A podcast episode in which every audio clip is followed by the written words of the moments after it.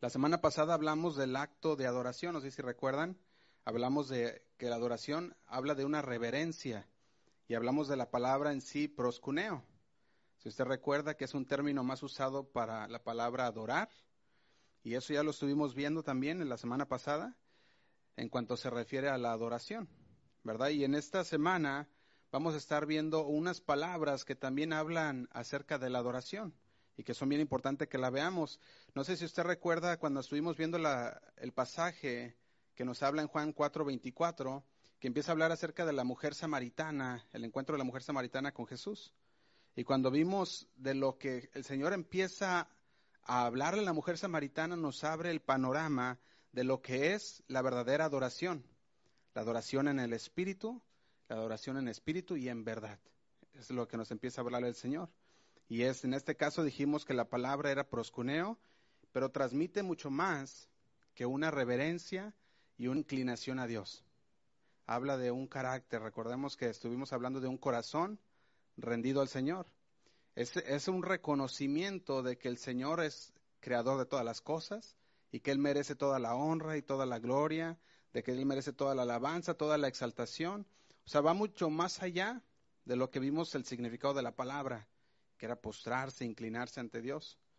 Va mucho más allá y vimos que también es una plena aceptación de los propósitos y las demandas de Dios para con el cristiano, para con el Hijo de Dios. Ahora, como indica Jesús, escrito está, al Señor tu Dios adorarás, ¿y qué dice? Y a Él solo servirás. Lo estuvimos viendo todo esto. Entonces, para aquellos que viven bajo la convicción de ser parte de la iglesia del Señor, que tienen eso en su, que es una convicción de viva en su vida, aquellos que tienen esa convicción de ser parte de la iglesia, tienen que saber lo que significa adoración. Todos los que nos, todos los que decimos ser parte de la iglesia, del cuerpo de Cristo, estamos hablando, todo aquel que se dice ser cristiano, debe saber el significado verdadero de la adoración a Dios. Porque es una adoración que no solamente habla de cantos, no solamente habla de, de en el templo o en, o en algún lugar específico, como lo decía la samaritana, sino que habla de una vida entregada a Dios, una vida en adoración diaria al Señor. Entonces, por eso nos decimos la pregunta, ¿qué significa adoración? ¿Qué significa? Ahora, el origen de la palabra adoración en el Antiguo Testamento viene de la palabra hebrea chahá. Y esa palabra significa postrarse, bajarse, inclinarse. Eso es lo que está hablando de adoración. Pero tenemos que saber que estas acciones, como lo son el postrarse, el arrodillarse delante del Señor, va, no representan, todo, no representan toda la palabra adoración. Porque cuántos saben que muchas personas pueden postrarse y aún así no estar adorando al Señor. O sea, no representan todo, porque muchas veces creemos porque traducimos la palabra adoración en el griego, en el arameo o a lo mejor en el hebreo y decimos, bueno, es que adoración significa postrarse y pensamos que con el simple hecho de hacer, de postrarnos, estamos adorando al Señor. Y la adoración a Dios va mucho más allá aún de esto, aún de postrarnos delante del Señor. Y quisiera que viéramos algunos ejemplos. Por ejemplo, cuando empezamos a, cuando empezamos a ver la palabra chahá, que es postrarse o inclinarse delante de Dios, podía ver que se encuentra 170 veces en el Antiguo Testamento. Y de estas 170 veces hay unos ejemplos que nos narran muy bien cómo se usaba esta palabra de adoración. Por ejemplo, muchas veces hay gente que viene a la iglesia con otras creencias de lo que es adorar viene pensando, bueno, es que yo, a mí me, dijeron que adorar era levantar mis manos, a mí me dijeron que adorar era inclinarme delante de Dios, y empezamos a tener ideas de lo que es adorar, pero cuando vemos la palabra y lo que la palabra nos dice de lo que es adorar, vemos que nos quedamos muy cortos en la palabra, en lo que es una verdadera adoración. Y quiero que veamos algo acerca de nuestro conocimiento de la bíblico acerca de la adoración quiero que veamos ejemplos también. Y podemos ver como un ejemplo Abraham. Si tienes tu Biblia, te invito a que vayas a Génesis 18, 2. Génesis 18, versículo 2.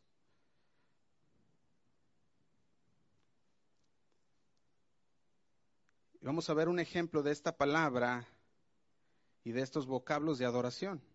Génesis 18, versículo 2 dice así. Se lo voy a leer en la traducción lenguaje actual. Está hablando de la visita de Dios a Abraham. Dice, de pronto levantó la vista y vio a tres hombres cerca de donde él estaba. Enseguida corrió a su encuentro y se inclinó, ¿qué dice? Ante ellos en señal de respeto. O en otras palabras, en otras Biblias o en otras versiones que dice, se postró en tierra. Está hablando de un de postrarse, de inclinarse. ¿Ante quién se inclinaba Abraham? Ahí dice en el versículo 1, vemos que Jehová fue el que el que estuvo ahí en ese en ese en esa presentación, ¿verdad? Cuando vinieron estos tres hombres, él se inclinó ante su Señor. Aquí vemos una forma de adoración, que es un inclinarse delante de Dios. Ahora también si nosotros empezamos a ver más adelante en lo que es respecto a la inclinación, podemos ver también a Ruth. Si tú vas al libro de Ruth, puedes ver que ella también se, inclinó delante de, su amo en, Ruth 2.10, dice así. Ruth 2.10. Dice, ella entonces, bajando su rostro, se inclinó a tierra. Fíjate cómo habla aquí de Ruth. Sabemos que Ruth era una mujer moabita. Ruth, que estaba con su suegra Noemí, había ido a recoger, podríamos decirlo de esta manera, las obras de lo que dejaban después de levantar la cosecha. Y Ruth estaba ahí. Y cuando este hombre ve a Ruth, ¿verdad? Le tiene, ve algo diferente en ella y podemos leerlo en la historia de Ruth. Pero podemos ver que cuando el hombre o el patrón, ¿verdad? De ese lugar que se llamaba Vos, llega al encuentro con Ruth, Ruth lo primero que hace es inclinarse, ¿verdad? Y esa es una forma no de adoración, sino de respeto. Es una forma de decir, tengo respeto, quiero, quiero hacerlo como forma de, uh, de que eres alguien mayor, ¿verdad? Y eso es lo que hacía Ruth. Entonces, dentro de la Biblia, vemos diferentes formas en la cual se traduce de la misma forma inclinarse, postrarse, que viene siendo la adoración, pero vemos que hay formas en las cuales el hombre se inclina ante una persona y hay otras en las que el hombre se inclina hacia Dios, ¿verdad? Y vamos a estar viendo todavía aún más, por ejemplo, José el soñador, Génesis 37, si quieren anotarlo, se los leo, Génesis 37, 7, dice así, dice, he aquí que atábamos manojos en medio del campo. Aquí recordemos que es el sueño de José, José el soñador. Dice, aquí atábamos a manojos en medio del campo, y aquí que mi manojo se levantaba y estaba derecho. Y que vuestros manojos, hablando de los de sus hermanos, que estaban alrededor, se inclinaban al mío. Hablando de, una, de, postrarse, de inclinarse, se inclinaban al mío. Y dice el 8, les respondieron sus hermanos, ¿reinarás tú sobre nosotros? ¿O señorearás sobre nosotros? Y dice, y le aborrecieron aún más. Y luego dice, a causa de sus sueños y sus palabras. Y dice el 9, dice, soñó aún otro sueño y lo contó a sus hermanos diciendo, he aquí que he soñado otro sueño. Y aquí que el sol y la luna y once estrellas se inclinaban a mí. Y vemos el versículo 10. Lo contó a su padre y a sus hermanos, y su padre le reprendió y le dijo, ¿qué sueño es este que soñaste? ¿Acaso vendremos yo y tu madre y tus hermanos a postrarnos en tierra ante ti? Y dice el once, sus hermanos le tenían envidia, mas su padre meditaba en esto. En todos estos versículos, postrarse, inclinarse o adorar vienen del mismo vocablo hebreo el cual también encierra una acción espiritual, además de la acción física de inclinarse, de reconocer la grandeza de Dios. También podemos eh, ver el rey Saúl. El rey Saúl tenía esta acción de adoración al referirse a Dios. Primera de Samuel 15, 24 dice así. Recordemos que aquí es después de que desobedeció Aquí ya desobedeció el profeta Samuel, le está amonestando. Y en el versículo 24 dice, entonces Saúl dijo a Samuel, yo he pecado dice, yo he pecado, que he quebrantado el dicho de Jehová y tus palabras, porque temía al pueblo y consentía la voz de ellos. Perdona pues ahora mi pecado. Y dice el 25, 1 Samuel 15, 25, dice, y vuelve conmigo, ¿para qué? Dice, para que adore a Jehová, para postrarme delante de Jehová. Y dice el 26, y Samuel respondió a Saúl, no volveré contigo porque desechaste la palabra de Jehová. Y Jehová te ha desechado para que no seas rey sobre Israel. Y dice el 27, y volviéndose Samuel para irse, él echó a mano, dice, él echó mano de la orla de su capa y desgarrándose, dice el, el 28, entonces Samuel le dijo, Jehová ha desgarrado hoy de ti el reino de Israel y lo ha dado a tu prójimo mejor que tú. Y dice el 29, y también al vencedor de Israel no mentirá, ni se arrepentirá, porque no es hombre para que se arrepiente. Dice el 30, y él dijo, yo he pecado, mas, dice, más ruégote que me honres delante de los ancianos de mi pueblo y delante de Israel, y vuelve conmigo para que adore a Jehová tu Dios. Fíjate, Saúl estaba haciendo uso de la palabra adorar, hablando de postrarse delante de Dios. Jeremías también hizo uso de esta palabra en Jeremías 7.2. Jeremías 7.2 dice así, ponte a la puerta de la casa de Jehová y clama allí esta palabra y di. Estamos en Jeremías 7.2. Dice, oíd palabra de Jehová, todo Judá, los que entráis por estas puertas para adorar a Jehová, hablando para postrarse delante de Jehová. Entonces, en los términos testamentarios, existen al menos cinco vocablos que vamos a estar viendo acerca de la adoración, usado en los evangelios, cartas y aún en el libro de Apocalipsis, podemos ver cinco vocablos que nos van a llevar a entender un poco más acerca de la adoración a Dios. Una adoración, una acción bíblica de la adoración. Nos va a llevar también a conocer cómo, cómo es que nosotros lo ejercitamos dentro de la iglesia correctamente y también el propósito para cuál adoración es usada dentro de la iglesia y dentro de, de nuestras vidas. Ahora, en el Antiguo Testamento nos muestra un vocablo a través de una acción física, donde habla acerca de la adoración, y es el que ya estuvimos viendo, que habla de postrarse, de inclinarse. Entonces, vamos a ver cinco vocablos que nos van a ayudar a entender qué es la adoración. Ahora, el primer vocablo es este. Ahora, no, yo no hablo hebreo, pero son palabras hebreas, trataré de pronunciarlas como, como se deben. Es eusebeo. Eusebeo. Esa es una de la palabra. Aquí es donde viene el nombre Eusebio. No sé si ustedes han escuchado alguna vez el nombre Eusebio, ¿verdad? Pero viene de esta palabra Eusebeo. Y ahora significa actuar piadosamente. Significa que actuamos piadosamente, hablando de alguien piadoso. Entonces, esta palabra fue, fue traducida a nosotros para la palabra adoráis. Entonces, adoráis Eusebeo. Y Pablo utilizó este término, vamos a leerlo en Hechos 17, 16, cuando Pablo empieza a dar una, empieza a dar este discurso en, en, Atenas, no sé si recuerdan, cuando él llegó a Atenas y había, vio una religiosidad fuerte en Atenas, y él fue y se presentó ahí en Hechos 17, 16, dice así, dice, mientras Pablo los esperaba en Atenas, su espíritu se enardecía viendo la ciudad entregada a la idolatría. Y dice el 17, así que discutía en la sinagoga con los judíos y piadosos y en la plaza cada día con los que concurrían. Y dice el 18, y algunos filósofos de los epuquerios, de los epícoros, ¿sí se dice así? Epícores, epicuerios, y de los estoicos disputaban con él. Fíjate, está investigando qué son estas palabras para poderlos entender aún mejor. Estas palabras hablan de los filósofos y estos filósofos eran los que pensaban que lo más importante en la vida era ser feliz. Eso es lo que significa esta palabra epiquerios. Epiquerios, ¿verdad? Pienso que se dice, no sé.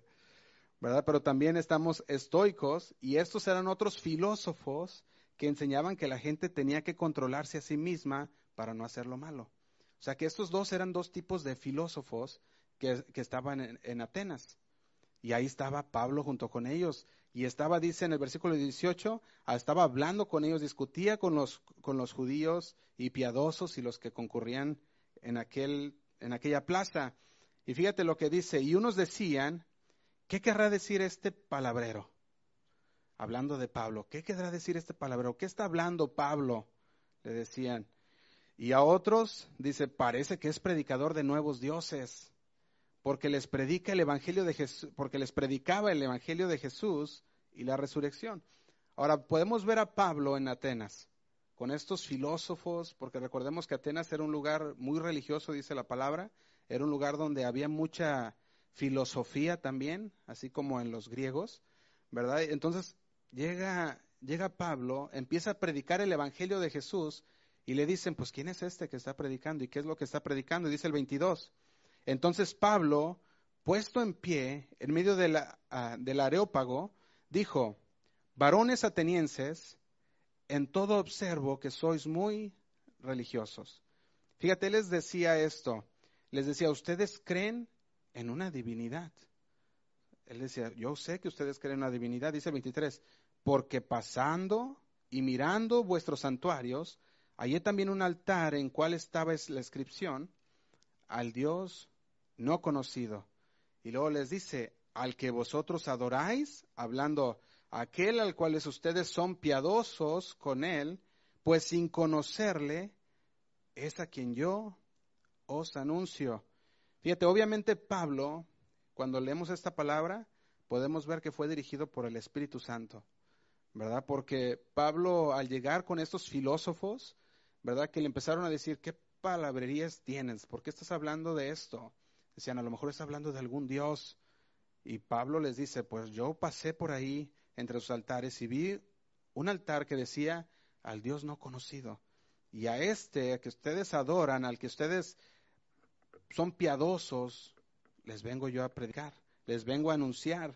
Fíjate, este es solamente un ejemplo de cómo él utilizó el vocablo adoráis, aquel que ustedes adoran, aquel que ustedes adoran sin conocerle, aquel que ustedes son piadosos sin conocerles. Y usó la palabra esta, eusebeo, que significa actuar piadosamente, hablando de alguien piadoso.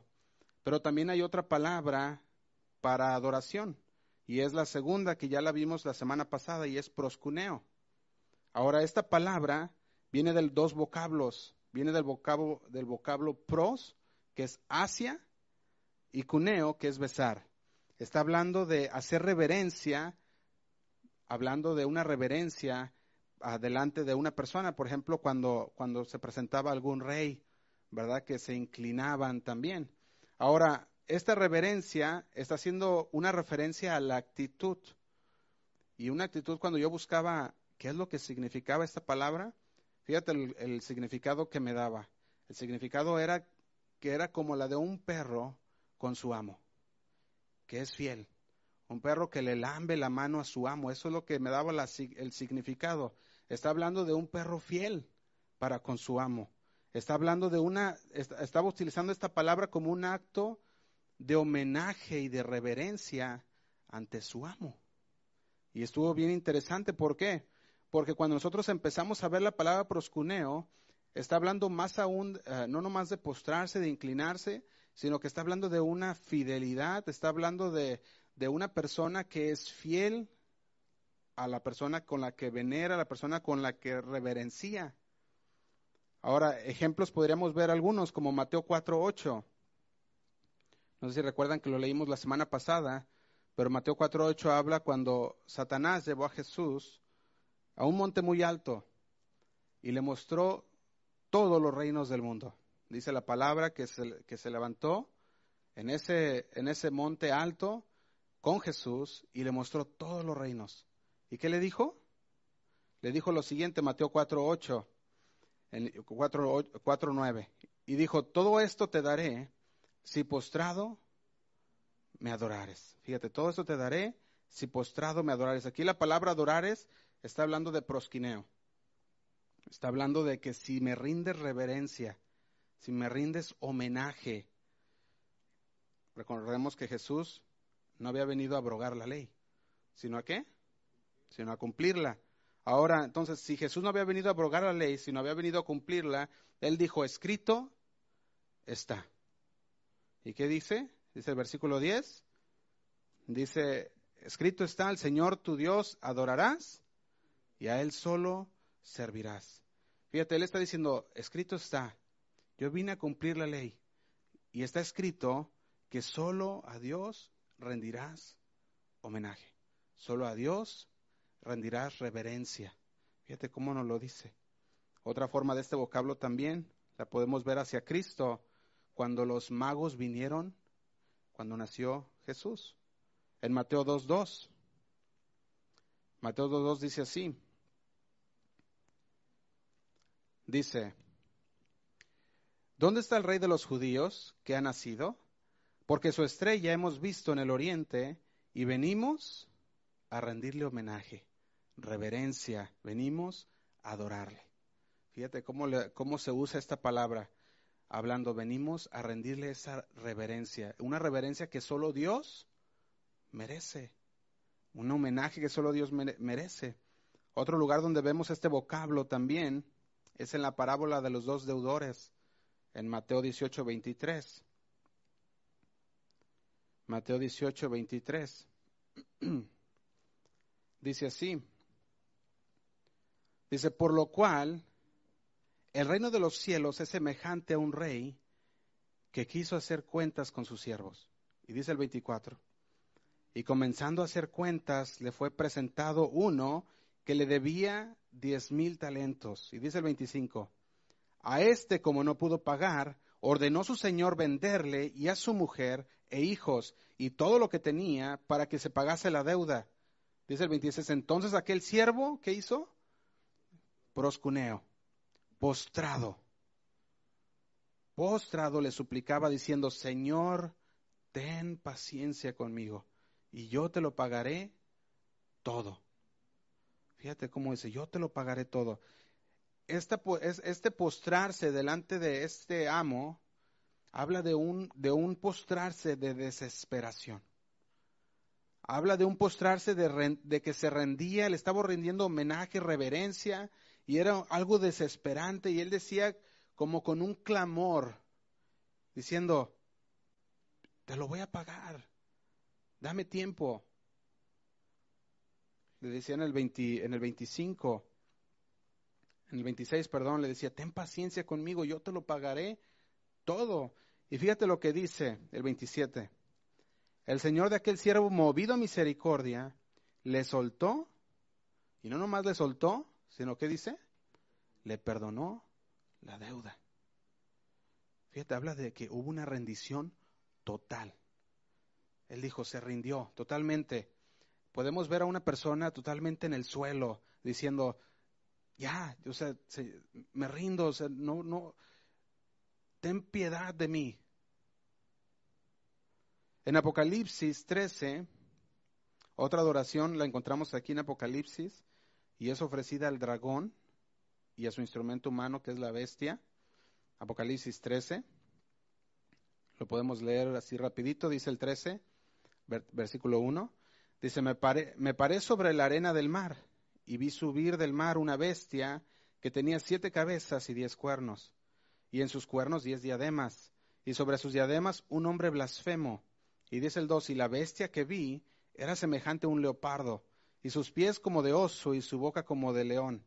Y el dragón le dio su poder y su trono, y grande autoridad. Y dice el 3, vi una de sus cabezas como herida de muerte, pero su herida mortal fue sanada. Y se maravilló toda la tierra en pos, ¿de qué dice? De la bestia, ¿y qué hicieron?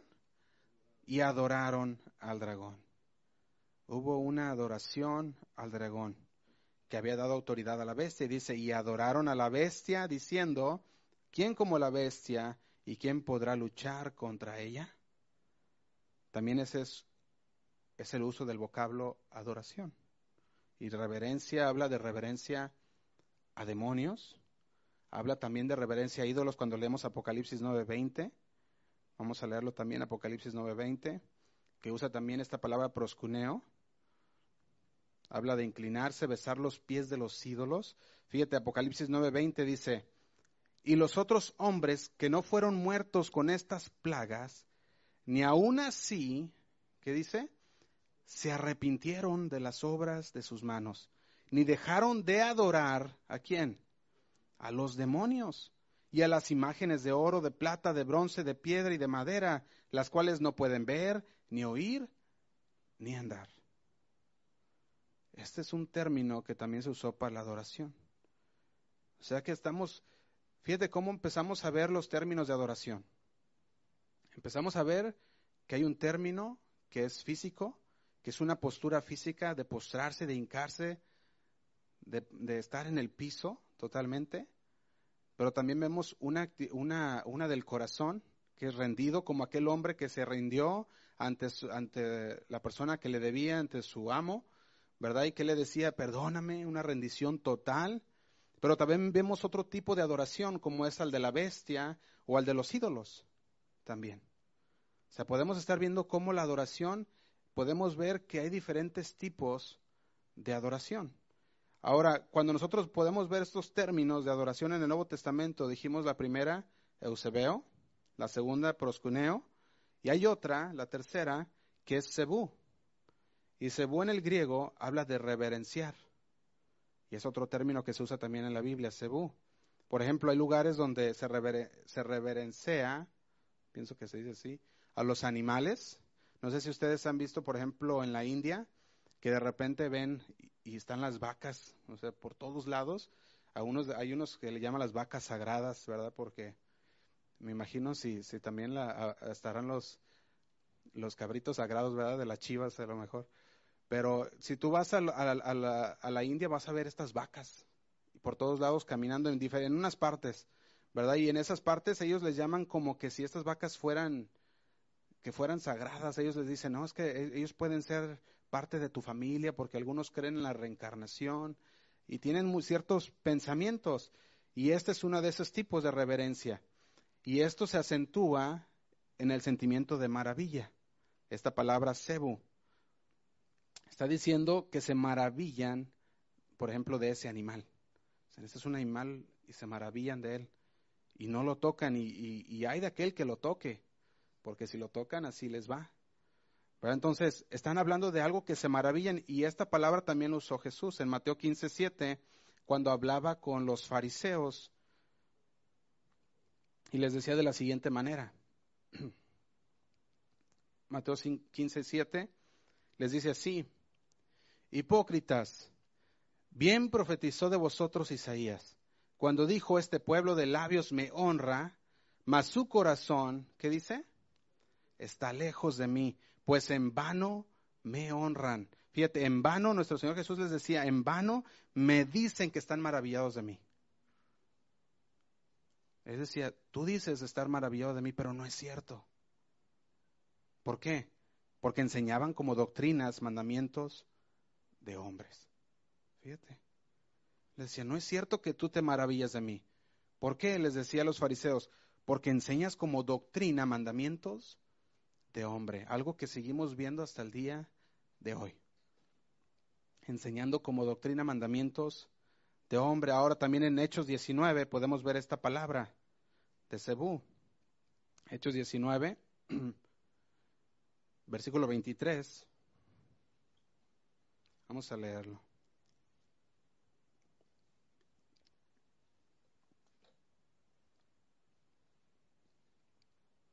Hechos 19, 23 dice así. Hubo por aquel tiempo un disturbio, no pequeño, acerca del camino. Porque un platero llamado Demetrio, que hacía de plata templecillos de Diana, daba no poca ganancia a los artífices. Y dice el 25, a los cuales reunidos con los obreros del mismo oficio, dijo, varones, ¿sabes que de este oficio obtenemos nuestra riqueza? Dice el 26, pero veis y oís que este Pablo, no solamente en Éfeso, sino en casi toda Asia, ha apartado a muchas gentes con persuasión, diciendo que no son dioses los que se hacen con las manos. Y dice el 27, y no solamente hay peligro de que este, nuestro negocio, se, dice, venga a descreditarse, sino también que el templo de la gran diosa Diana sea estimado en nada y comience a ser destruida la majestad de aquella a quien venera, ¿quién? Toda Asia y el mundo entero. Fíjate cómo, cómo ya temían. Decía, Pablo está diciendo que no son dioses los que creamos con nuestras manos. Y eso nos va a dañar el negocio. Eso es lo que decían estos hombres. O sea, tenemos que parar a Pablo y lo que él está diciendo, porque dice en el versículo 27, y no solamente hay peligro de que nuestro negocio se venga a descreditar, sino que también el templo de la gran diosa Diana, dice, se ha estimado en nada y comienza a ser destruida la majestad de aquella, hablando de la diosa Diana, a quien venera toda Asia y el mundo entero. Aquí lo vemos, ese tipo de adoración, en esta palabra sebú, que es venerar. Está utilizando del vocablo adorar, venerar. Está hablando de acentuar un sentimiento de maravilla. Ellos tenían su diosa Diana y lo habían hecho ahí sus templecillos de mano, los cuales la gente compraba y adoraba y veneraba.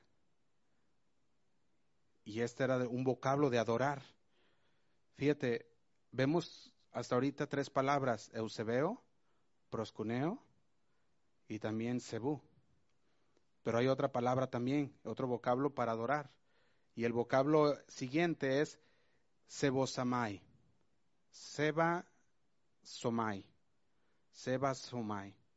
Y habla de honrar religiosamente. Y vamos a ver al final por qué estamos viendo todo esto, porque es muy importante conocer cada una de estas palabras que estamos viendo para poder entender bien qué es la adoración. Ahora, uh, Sebasomai, Sebasomai es honrar religiosamente. ¿Por qué le menciono todos estos términos? Es porque en el Nuevo Testamento, cuando empezamos a estudiar lo que se llama la palabra adoración, nos va a llevar a entender la importancia de lo que es la adoración y cómo es que fue usado para rendir reverencia, honor a seres creados, no solamente al creador, sino también a seres creados como lo vimos en los templecios de Diana, como lo vimos también a aquellos que, empezaron a adorar a, a, los dioses que tenían aquellos de Atenas. O sea, ellos adoraban diferentes cosas y no solamente al creador, sino también a la creación. Y eso es muy peligroso, de acuerdo a la palabra de Dios.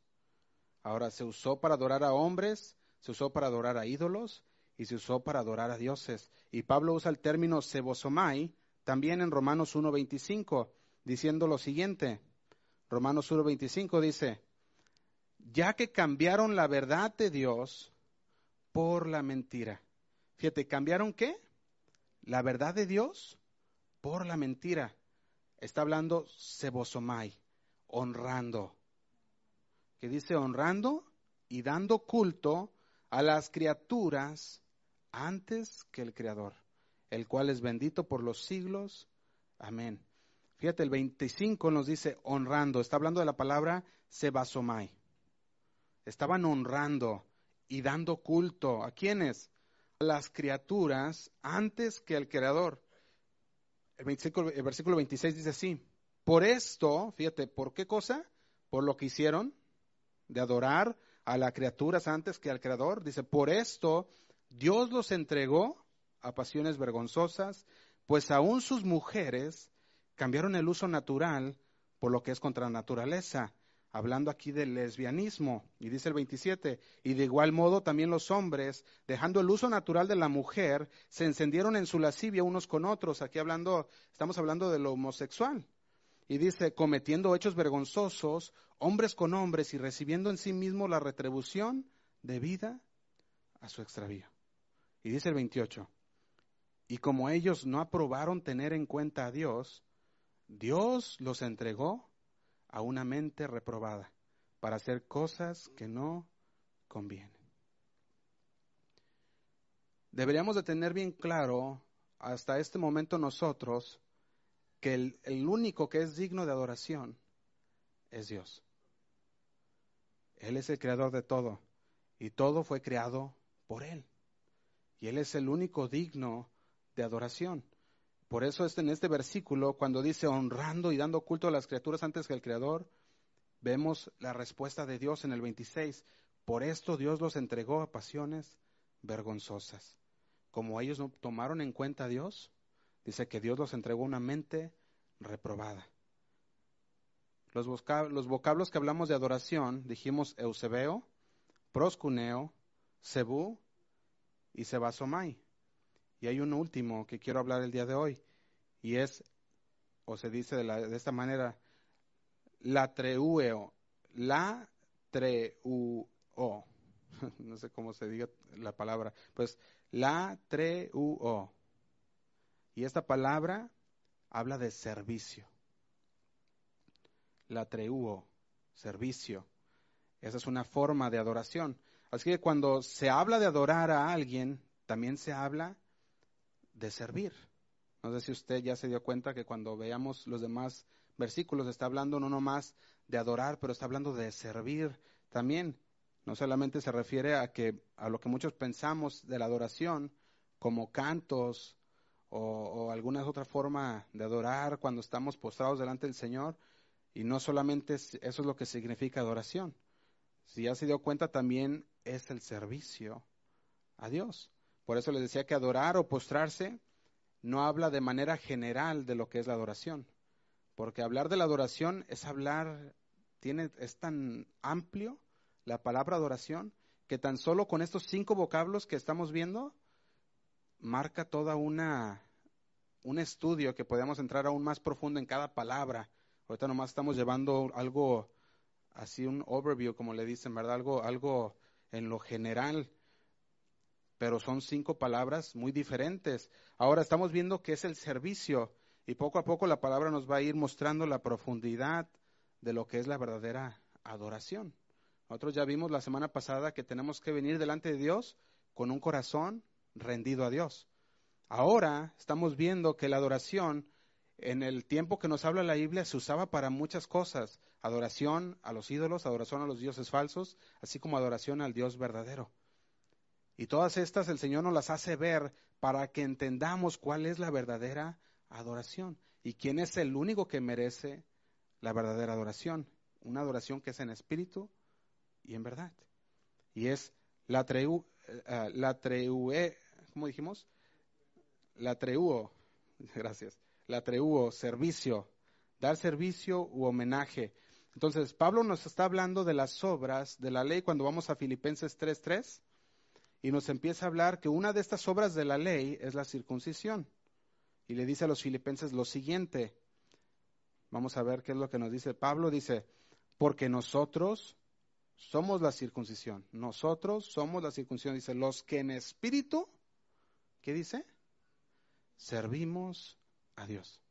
Los que en espíritu servimos a Dios. Lo que en espíritu ofrecemos servicio reverente a Dios. Y dice, y nos gloriamos en quién? En Cristo Jesús, no teniendo confianza en la carne. Fíjate, los que servimos a Dios, no confiamos en la carne. Los que servimos a Dios no confiamos en la carne. Servimos a Dios, no servimos a la carne. Los deseos de la carne, Pablo decía que los deseos de la carne se oponen a los del Espíritu para que no hagamos la voluntad de Dios. Esto lo puedes leer en Gálatas 5:17. O sea que los deseos de la carne siempre van a estar oponiéndose a que no hagamos las cosas del Espíritu. Pero cuando empezamos a conocer estos cinco vocablos, entendemos que la adoración no está limitada solamente a la alabanza, sino que usted puede decir que usted no puede decir que vino a adorar a Dios a la iglesia, pero está como la mujer samaritana, viviendo una vida que no se ha rendido totalmente a Dios, en la que nos, no está rindiendo homenaje a Dios con su vida. Por eso hablamos de una adoración de servicio a Dios, una adoración verdadera, es una vida transformada. Una adoración verdadera está hablando de cuando nosotros adoramos a Dios, no solamente dentro de la iglesia, no solamente en este eh, o en el templo, sino que adoramos a Dios en todo lugar. Si usted recuerda y regresamos a la mujer samaritana, la mujer samaritana le dice, bueno, es que ustedes dicen que debemos adorar en aquel templo, los judíos dicen que allá, nosotros decimos los samaritanos que acá, y el Señor le dice, no, no, no, la adoración es, debe de ser en espíritu y en verdad, ni aquí ni allá, debe de ser en tu corazón, debe de ser en todo lugar. Ahora, ¿qué es lo que estamos hablando? Que la verdadera adoración rinde homenaje a Dios en nuestro corazón, cada día. No solamente los días domingos o los días de, servicio, sino que es una, una adoración, un corazón que está postrado delante de Dios, siempre, siempre está sirviendo al Señor,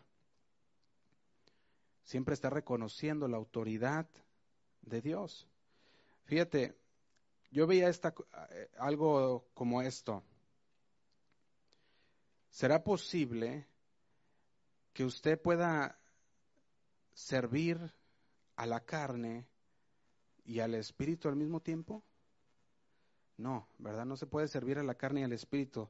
Entonces, si usted dice, fui a la iglesia a adorar a Dios, ¿será posible nomás ir a la iglesia a adorar a Dios? Debe de ser una adoración constante. Entendemos, entendemos cuando a veces decimos, pues vamos a la iglesia a, a alabar y vamos a conocer más de Dios, entendemos muchas veces el sentido, pero la adoración no es solamente dentro de la iglesia, sino que es en todo lugar. Entonces, el sentido de la adoración va mucho más allá de unos cantos, va mucho más allá de estar reunidos como iglesia local. Va, es algo que tenemos en nuestro corazón porque aceptamos lo que Dios hizo con nosotros. Nos rescató de lo donde nosotros íbamos. Estábamos muertos y el Señor nos dio vida juntamente con él. Entonces, cuando el Señor nos da vida, eso es eso es de más, e, eso para nosotros debe de ser ah, lo suficiente para que nosotros adoremos a Dios. Eso debe ser totalmente suficiente. O sea, nosotros no podemos ah, decir que adoramos a Dios y, vivir una vida desordenada delante de Dios. Fíjate, yo veía que la adoración, y es importante que todos conozcamos que la adoración no está limitada a la alabanza. O sea, es parte de la adoración, sí es parte también, pero no está limitada a eso. La adoración como expresiones de alegría, de, gozo en los cantos, está bien, o la danza, pero si nos ponemos a investigar cada uno, esto es un estudio muy largo en cada uno, pero vemos que también es parte de la adoración. Así que en lugar de decir nosotros, yo voy a la iglesia a adorar, sería más comprometedor que dijéramos, yo vivo adorando a Dios. Porque eso debe de ser diario. Entonces la pregunta es, ¿usted vive lo que cantamos aquí? ¿O usted canta lo que vive allá afuera? Porque cuando venimos y decimos al Señor, Señor, ah, ¿verdad? Como decíamos, no te ofreceré un sacrificio más que no sea con un corazón ah, agradable a ti. ¿Estamos cantando lo que vivimos allá afuera? ¿O solamente venimos y cantamos unos cantos por cantar? Porque el día de hoy, no sé si notaba, notaba algo también saben que estamos, tenemos en el Super Bowl, ¿verdad? Y, cuando empezaba a, ver diferentes pastores, veía que todos estaban hablando, ¿verdad? En, iglesias alrededor de aquí de, Fresno, estaban hablando que, que tendrían una baja en asistencia. Todos decían, es que es Super Bowl. Unos decidieron hasta cancelar los servicios, fíjate, cambiando lo importante que es la, adoración a Dios, porque dicen, no, por eso es que, ¿para qué? Y decidieron hasta cancelar los servicios. Otros decidieron, ¿sabes que vamos a mover eh, el servicio más temprano para que la gente pueda estar? Entonces, yo me acordaba algo que, que el pastor Chi nos dijo un día que dijo, ¿cuándo has visto que un partido de soccer o de fútbol se cancele porque el pastor va a predicar en tal iglesia? Eso nunca va a pasar. Entonces, ¿por qué la iglesia se cierra o la iglesia mueve y pone prioridades en más en un partido que en adorar a Dios? Quizás será porque no tienen bien definido lo que es adoración, porque no tienen bien definido el nivel de importancia que lleva el Señor. Y hasta ha llegado al punto de que se han llegado a ver que hasta el Super Bowl, en lugar de la, del mensaje y después el mensaje, ¿verdad? Y yo veía que, que el día de hoy esto está pasando en muchas iglesias. Pero quisiera terminar con esto, hermanos. ¿Qué es la adoración como inicio? Eh, perdón, ¿qué es la adoración? ¿Cómo inició? También, ¿quién la inventó? Fíjate, Dios no está sujeto a manifestarse solamente cuando le adoramos. Dios no está sujeto a manifestarse solamente cuando le adoramos o si le adoramos. No está sujeto a eso. Muchos piensan llegar a, la congregación y cantar unas alabanzas y dicen, quiero que se sienta bonito. Dicen, quiero que se sienta la presencia de Dios. Y yo he escuchado personas que dicen, no, y se sintió. Fue una alabanza tremenda que se sintió la presencia de Dios. Y, como le decíamos, entendemos en, en parte a lo que se refieren, ¿verdad? Pero muchas veces la persona viene con la idea de sentir bonito en su corazón. No viene con la idea de alabar al Señor con su corazón y con su vida y de entender los cantos, alabar, como dice la palabra, con nuestra inteligencia, con nuestro entendimiento, que estamos cantando y sabemos lo que estamos cantando y vivimos lo que estamos cantando. Y algunos se frustran porque para ellos una buena adoración tiene que hacerle sentir bonito. No sé qué opinan ustedes. Suena bien, parece algo, tiene, ah, como dice la palabra, ah, tiene un sentido, ¿cómo se le puede decir?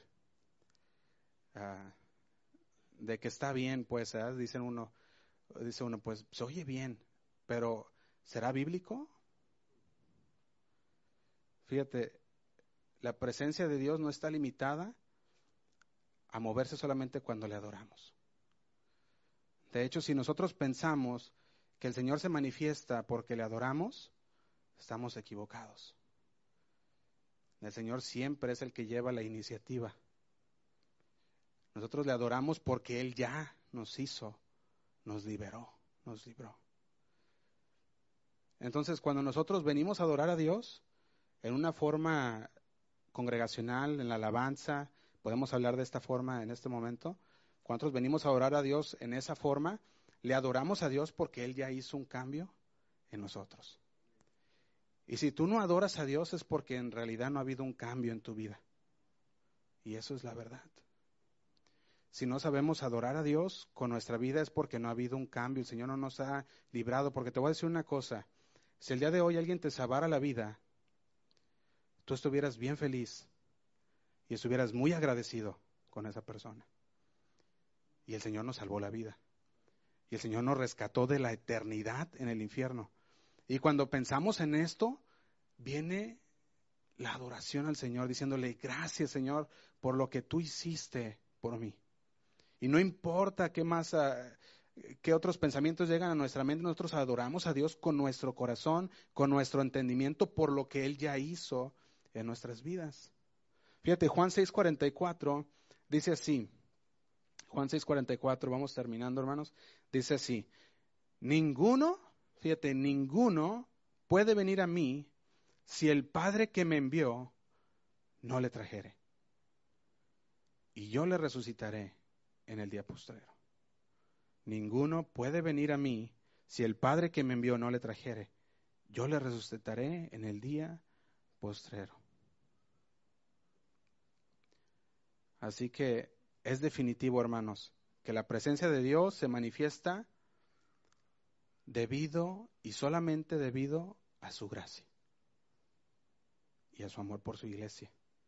No por los cantos bonitos, no por los músicos profesionales, no por metodología que el pastor pueda tener, no es por nada de eso.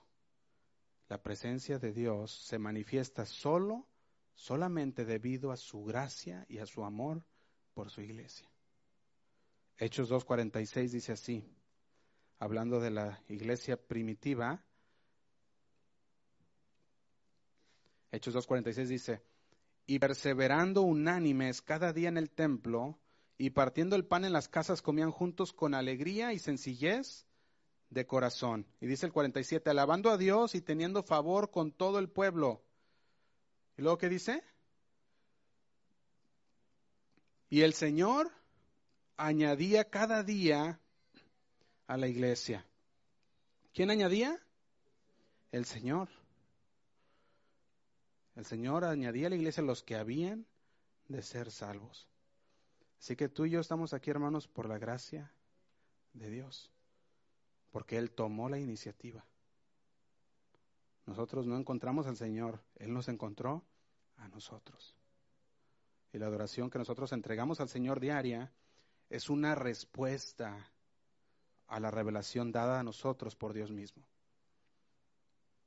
Sabiendo que el Señor nos amó tanto, que dio su vida por nosotros, por, lo, tanto nosotros respondemos a ese regalo de su vida. ¿Con qué? Con adoración. Respondemos a Él. Esa es una respuesta de nosotros. Por lo tanto, dijimos que el que no adora a Dios es porque no ha recibido nada de Dios.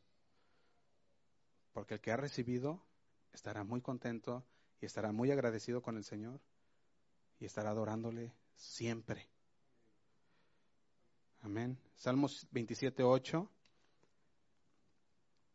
dice así, mi corazón ha dicho de ti, buscad mi rostro.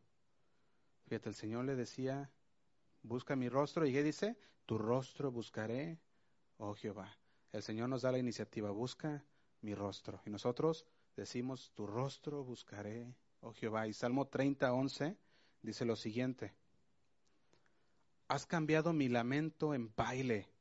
Fíjate, has cambiado mi lamento. ¿Cuántos del Señor ha cambiado su lamento en baile? Amén. Estábamos muertos, estábamos perdidos, y el Señor cambió nuestro lamento en baile. Dice, desató mi silicio y me ceñiste de alegría. Dice el 12, por tanto, a ti cantaré gloria mía, y no estaré callado. Dijimos, si estamos callados, es porque el Señor no ha hecho nada en nosotros. Pero si nosotros tenemos, si el Señor ha cambiado nuestro lamento el baile, dice el versículo 12, por tanto, por cuanto has cambiado mi lamento en baile, a ti cantaré gloria mía y no estaré callado, dice Jehová Dios mío, te alabaré, ¿cuándo? para siempre. Para siempre. Por eso no nos quedamos callados. Quizá nosotros empezamos a ver lo que es la verdadera adoración y empezamos a decir, la verdadera adoración es una adoración con mi vida diaria. Y no solamente es en la iglesia, no solamente es como pensaba o como me habían enseñado en mi congregación, como me habían enseñado ah, e, en mi denominación, como me habían enseñado tal cosa, sino como nos enseña la palabra de Dios. Y la palabra de Dios nos dice, Él cambió nuestro lamento al baile, en baile. Por tanto cantaremos gloria mía y no estaré callado. El Salmos 9 dice así, 9.1, Te alabaré, oh Jehová, con todo mi corazón contaré todas tus maravillas. Y dice el 2, me alegraré y me regocijaré en ti y cantaré a tu nombre, oh Altísimo. Hermanos, no tenemos que inventar la adoración. El Señor es el origen de nuestra adoración.